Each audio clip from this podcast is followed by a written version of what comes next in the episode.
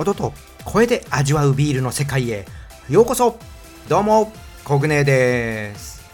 ちょっと前にですね日本酒の配信をしている杉玉さんがツイッターでねポッドキャストのランキングのことをねツイートしてたんですよ。コグネもね6月からポッドキャストでね配信始めまして、まあ、2ヶ月になりますね。で全然ね知らなかったんですけども日本のねポッドキャストを配信している番組のねランキングっていうのがねあるんですね。でそのツイートで杉玉さんが、まあ、コグネの番組もね入ってるっていうことをね教えてくれまして、まあ、見たところねあ確かにね入ってました。あの200位までね表示されるランキングなんですけどもこれ毎日更新されてるのかな？えっとねこの収録をする前に確認した時点でフードのねカテゴリーでね57位でした。まあね何人いるうちの57位なのかちょっと分かんないんですけども、まあ、名前がね入って上がってくること自体ねもう嬉しいです。もう聞いてねくださってる皆様いつもありがとうございます。まこれからもね楽しくためになるね配信続けてまいります。ということで今回もいつも通り聞いてビールが飲みたくなる。ビールのことがねもっと知りたくなる話題をお伝えしてまいりますので最後までお付き合いどうぞよろしくお願いします。ビアジャーナリストコグネーのビールレディオ。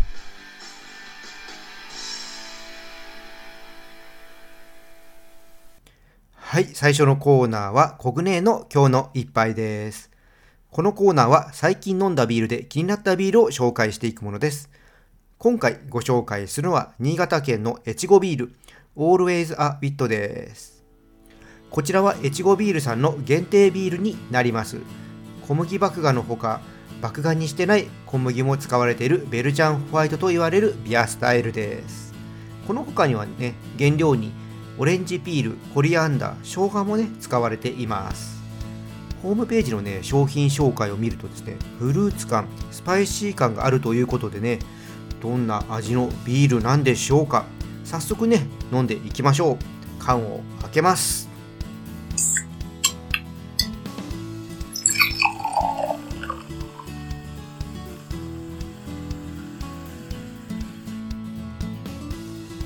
色は薄く濁っていて黄色っぽいね金色をしてますね。香りの方はですねお花をね近づけるとオレンジピールの香りがねしっかり香ってきます、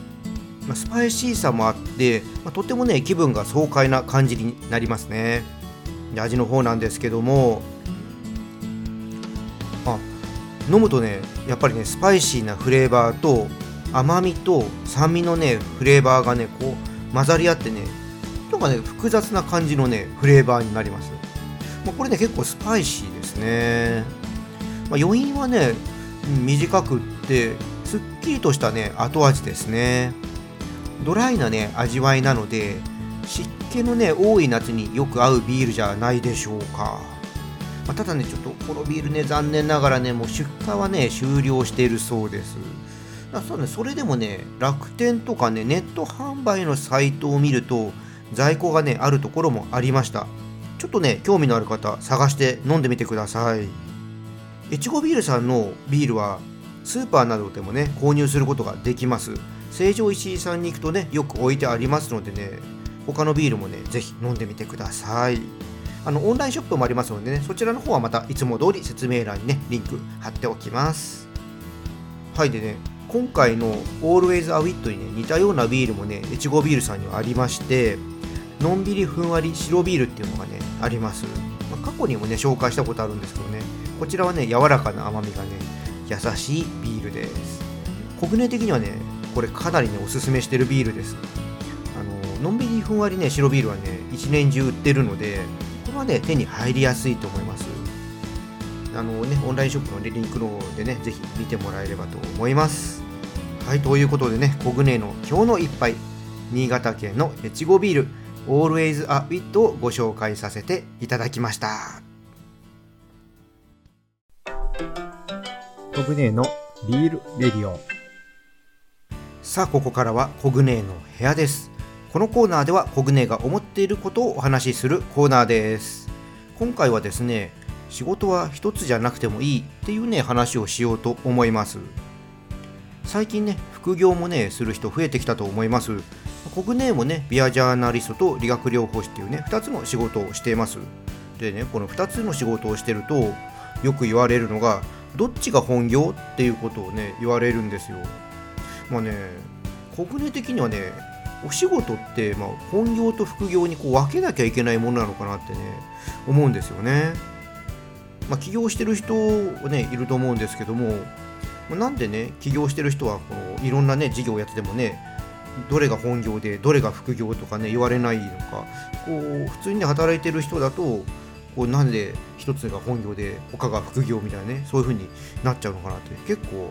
な国内もねこれ不思議なんですよね。まあまあちょっとそれはまあねちょっとまあどうでもいいっちゃどうでもいいんですけどまあ国内がね仕事を複数してるっていうのはねちょっと理由があります。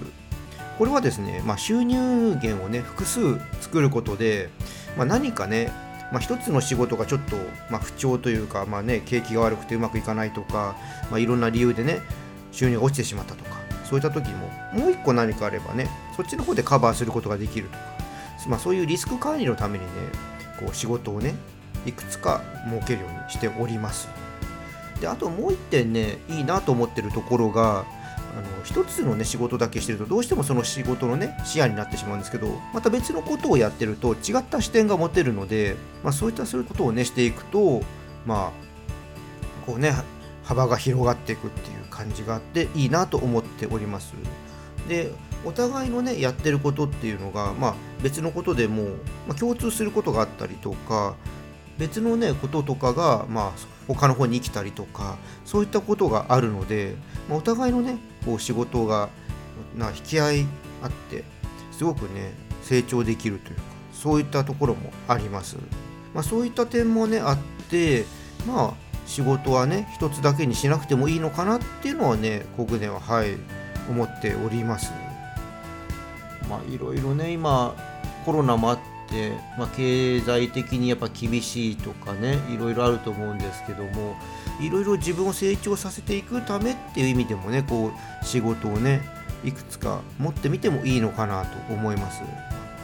ちろんねいろいろ時間とか体力とか難しい面もあるのでね、まあ、簡単にねできるっていうわけではないのかもしれませんけどもね、まあ、これから先こういったことをあのねちょっと考えながらねやってみてもいいんじゃないかなと思っております。はいということでね今回は仕事はね一つじゃなくてもいいっていうね話をさせていただきました。コグネのビールレディオ。